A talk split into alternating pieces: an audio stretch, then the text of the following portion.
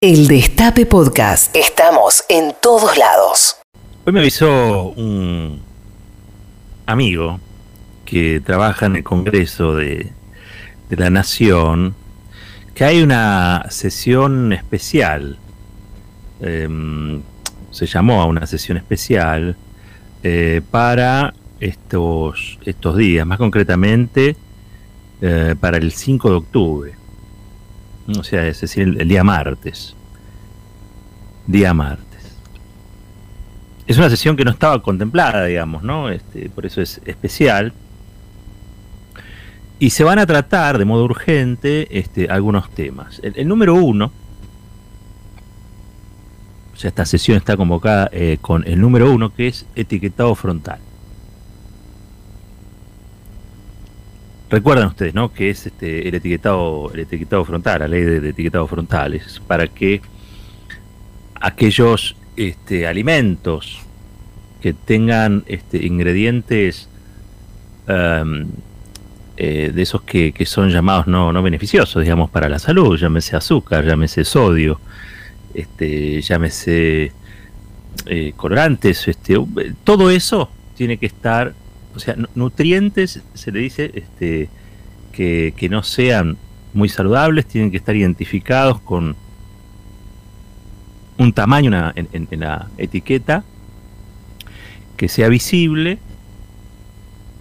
y que le permita al consumidor o a la consumidora saber qué es lo que está comprando y qué es lo que va a consumir al fin de, de cuentas. Es, una, es una norma que tiene prácticamente unanimidad en términos em, políticos. La impulsan en el Senado, ya tiene media sanción, la impulsó tanto el kirchnerismo, el peronismo, el macrismo. Los únicos que pusieron alguna eh,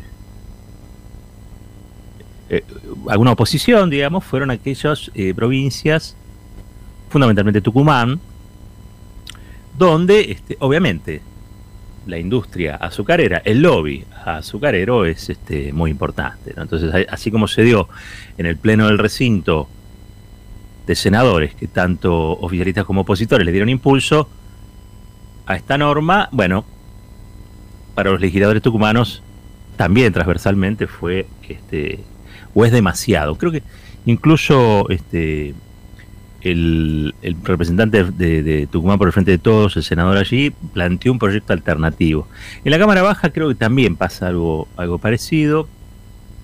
En la reunión de comisiones de salud la encabeza Pablo Yedlin, ustedes lo, conocen porque es el presidente también de, es el presidente de la Comisión de Salud, es tucumano, lo hemos, hemos hablado con él más de una, más de una vez y tiene que era un proyecto alternativo. Pero lo cierto es que hubo un dictamen de, comisión, dictamen de, mayoría, y se va a estar ahora tratando este, este día martes 5 de octubre em, una ley que, insisto, fue muy resistida por el lobby azucarero, pero también por la Cámara de Comercio de los Estados Unidos en la Argentina. Ustedes miran, ¿qué tiene que ver la Cámara de Comercio de los Estados Unidos en la Argentina. Alguien el otro día me decía, ¿por, qué hablas tanto del AmCham? ¿Y por qué me habría de hablar del AmCham? Miren, la esa es la Cámara de Comercio de los Estados Unidos en la Argentina, se expresa públicamente, se expresa, se manifiesta.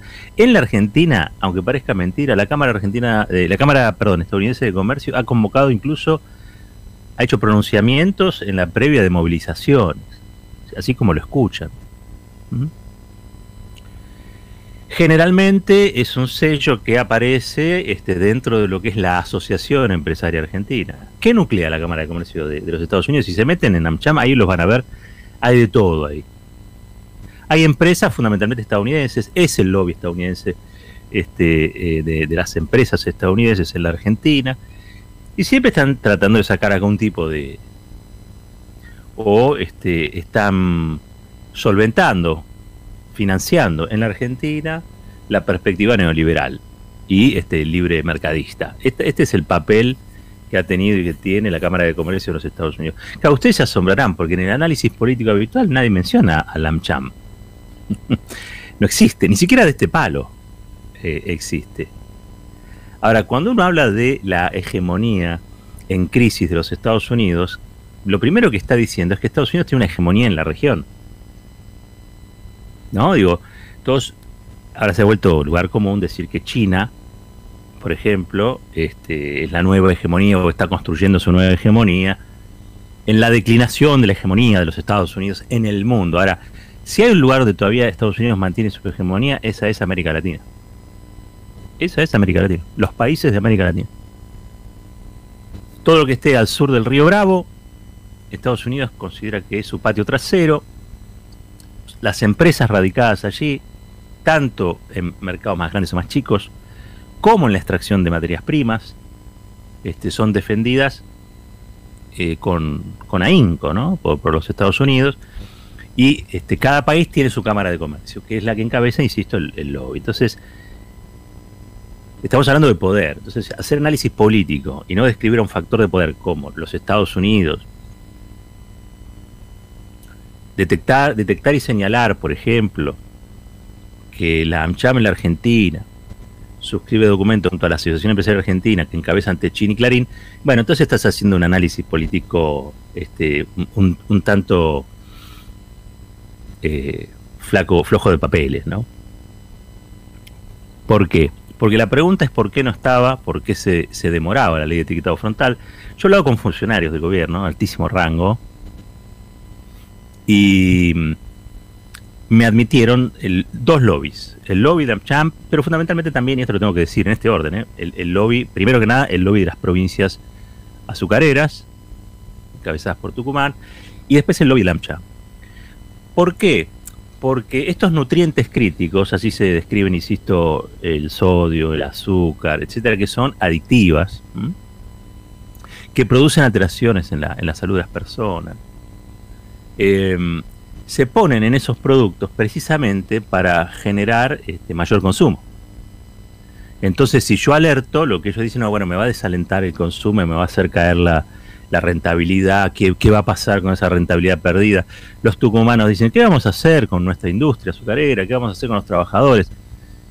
Bueno, en principio después se ve, o se verá este, en simultáneo para ser más justos, pero lo cierto es que hoy están eh, estos productos, estos nutrientes críticos, están dañando la salud de la, población sin que la población lo sepa.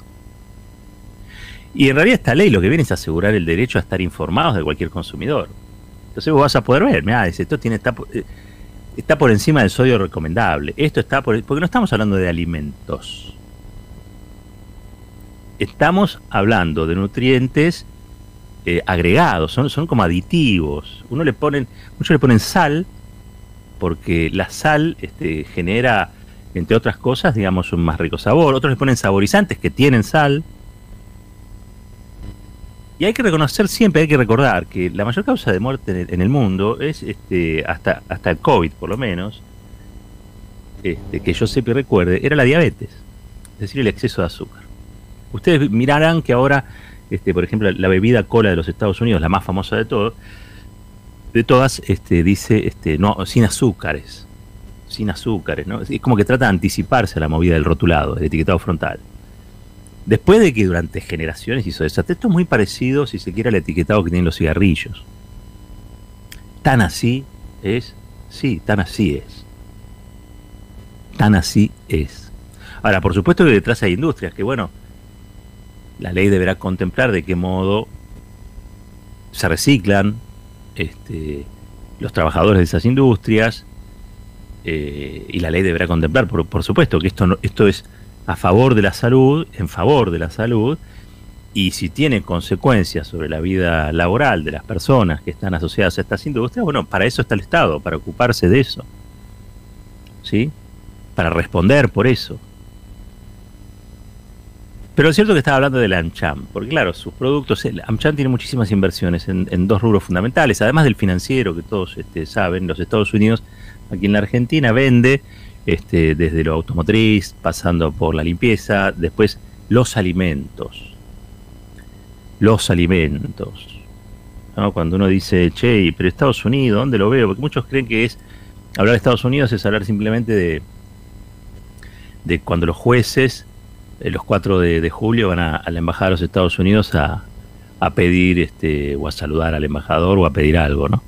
Este, y está muy bien, porque eso también hay que hacerlo. Pero Estados Unidos tiene un poder constante, permanente sobre este, algunos sectores de la, de la, de la Argentina, de la economía argentina y fundamentalmente también de la política argentina. Las fundaciones de Estados Unidos que reclutan en la Argentina a políticos, dirigentes empresarios, periodistas, comunicadores, eh, son importantísimas. Importantísimas. Y todas en el área de lo que sería el desarrollo de la política exterior de, los Estados Unidos y el beneficio puntual de las empresas de los Estados, de los Estados Unidos.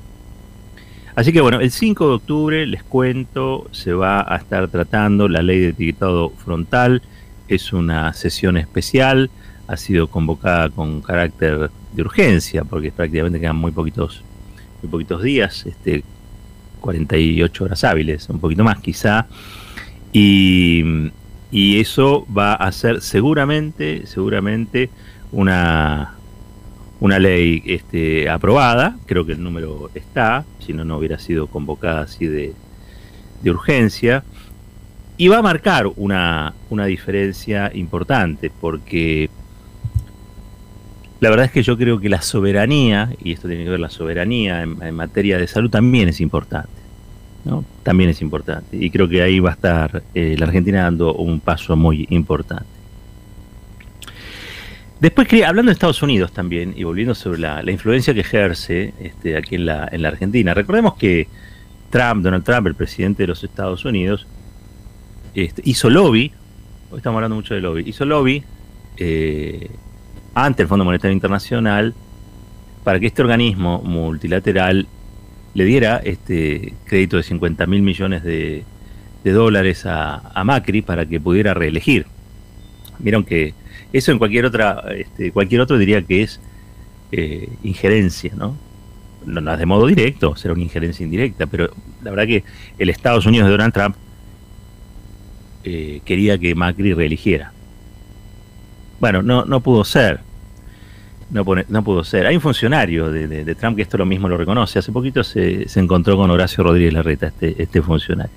Y hablando de funcionarios también de la era Trump, Hoy estaba leyendo en, Info, en, en Infobae este, declaraciones de Marshall Billingsley, Marshall Billingsley, que hasta enero de este año fue una pieza clave del Departamento del Tesoro en la lucha contra el terrorismo.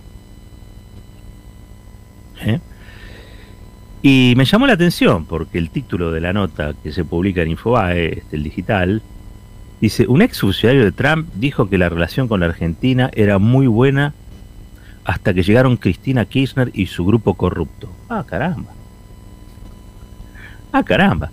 A mí me encanta recordar siempre cuando Cristina una vez dio un, un creo que estaba en la Casa Rosada, ¿no? Y dio un discurso, dijo, si me, si me pasa algo, miren al norte, dijo, ¿no? Si me pasa algo, miren al norte. Claro, porque Cristina ha demostrado una terrible osadía yo sé que los grupos de izquierda, progresistas, generalmente ven antiimperialismo en otros países, pero le cuesta este, eh, reconocerlos al interior de nuestra frontera, ¿no? Eh, es como decir que este, también el gobierno que promovió y finalmente hizo votar el aporte solidario de las grandes fortunas es un gobierno patronal.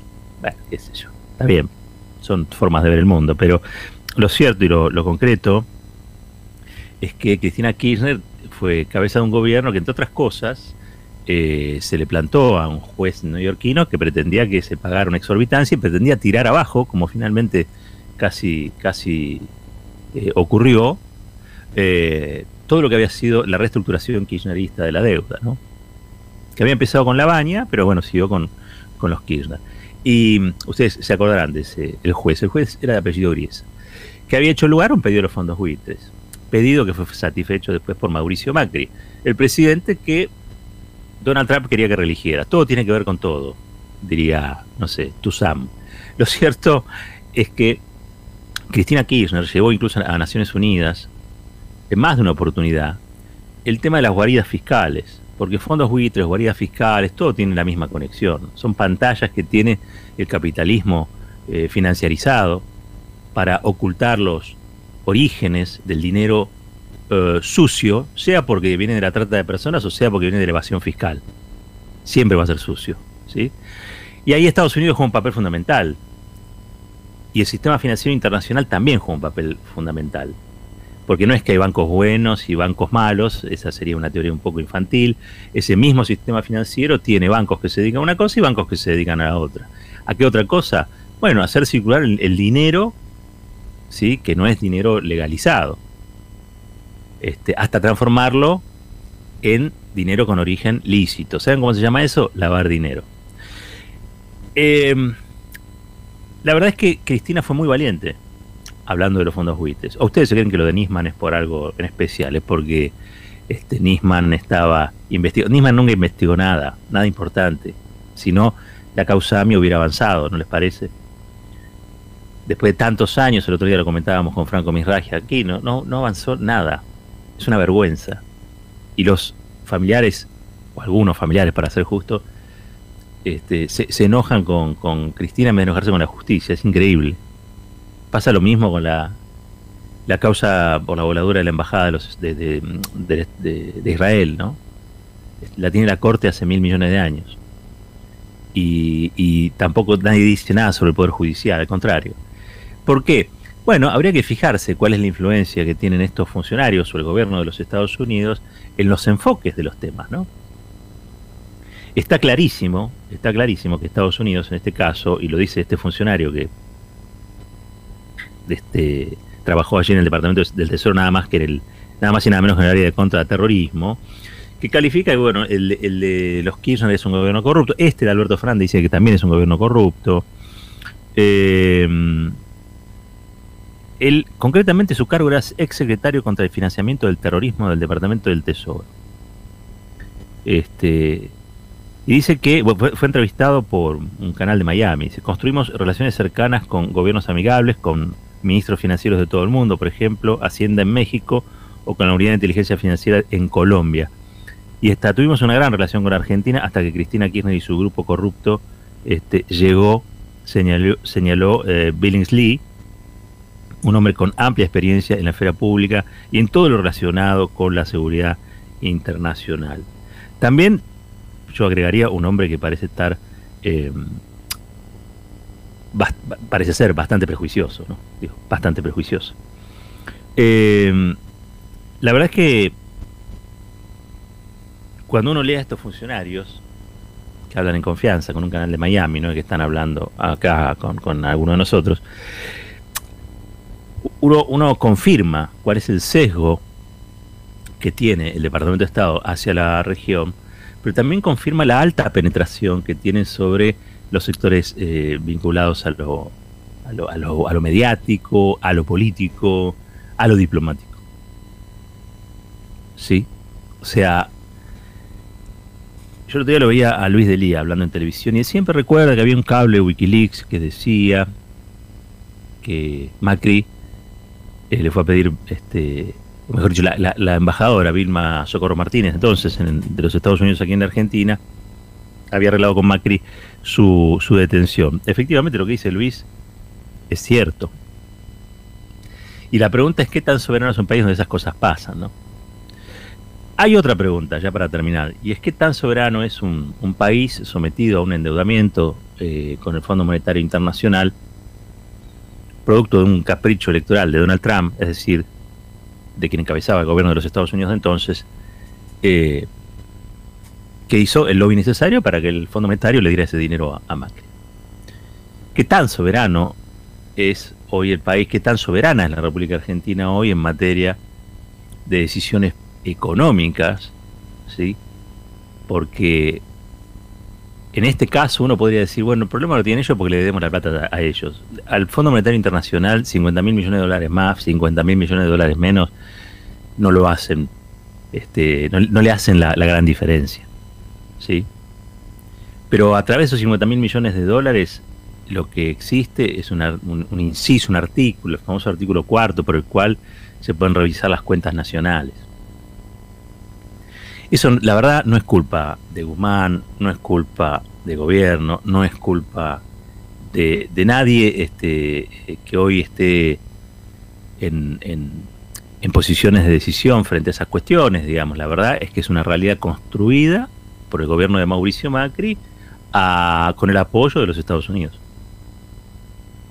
Por eso es tan importante, con esto termino, mencionar que el día martes, a pesar de todos los lobbies, a pesar de lo que algunos decían, y era que como el actual jefe de gabinete viene de Tucumán, entonces queda definitivamente sepultado. Clarín lo decía el otro día, queda sepultada la ley de etiqueta. Bueno, se va a tratar. Y van a tener que votar. Los muchachos así, las muchachas también de, diputados van a tener que votar. Ya tiene media sanción. Este, y después que se vote, bueno, obviamente va a venir la reglamentación y la, ejecución de, la ley desde ya.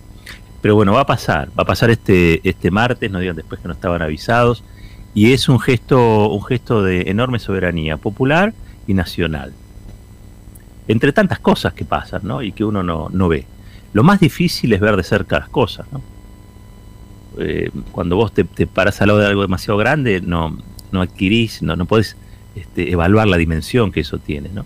Bueno, así es este, también el poder de lobby de algunos este, países eh, que no son países menores para la región, sino que le tratan de imponer su ritmo, su, su manera.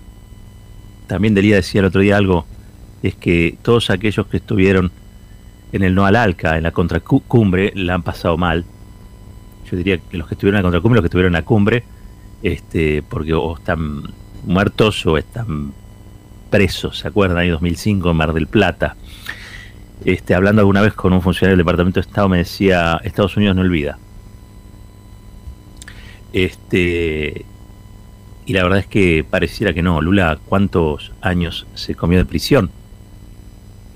Este, gracias a un juez que había sido entrenado en los Estados Unidos para actuar en lo que ellos llaman la lucha contra la corrupción. Prácticamente lo mismo de lo que hablaba este funcionario del Departamento del Tesoro que dice que este, Cristina Kirchner hizo entonces un poder corrupto en la, en la Argentina.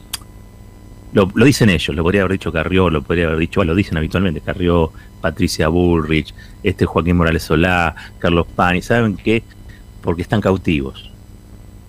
Están cautivos de la política exterior de otro país. Sería bueno que piensen y repiensen qué daño le hacen al país que los vio, que los vio nacer. Porque en un punto, eh, sus hijos, los hijos de sus hijos, van a seguir viviendo acá. Va, uno cree que van a seguir viviendo acá. ¿Mm? Pero es muy importante, para eso existe la, soberanía, para eso existe el pensamiento nacional, para eso existe la noción, la noción básica de la independencia, y existen entre otras cosas para poder garantizar que uno decida sin la injerencia, sin la prepotencia y sin la intromisión de, países extranjeros en lo, lo nuestro. Lo primero que hizo Néstor Kirchner cuando fue presidente, siempre lo, digo porque se lo escuché a mi amigo Martín García, mudó la capital de la República Argentina, que estaba en Washington, y la devolvió a su lugar, a Buenos Aires. Esto es Fuerte al Medio. El Destape Podcast. Estamos en todos lados. El Destape Podcast.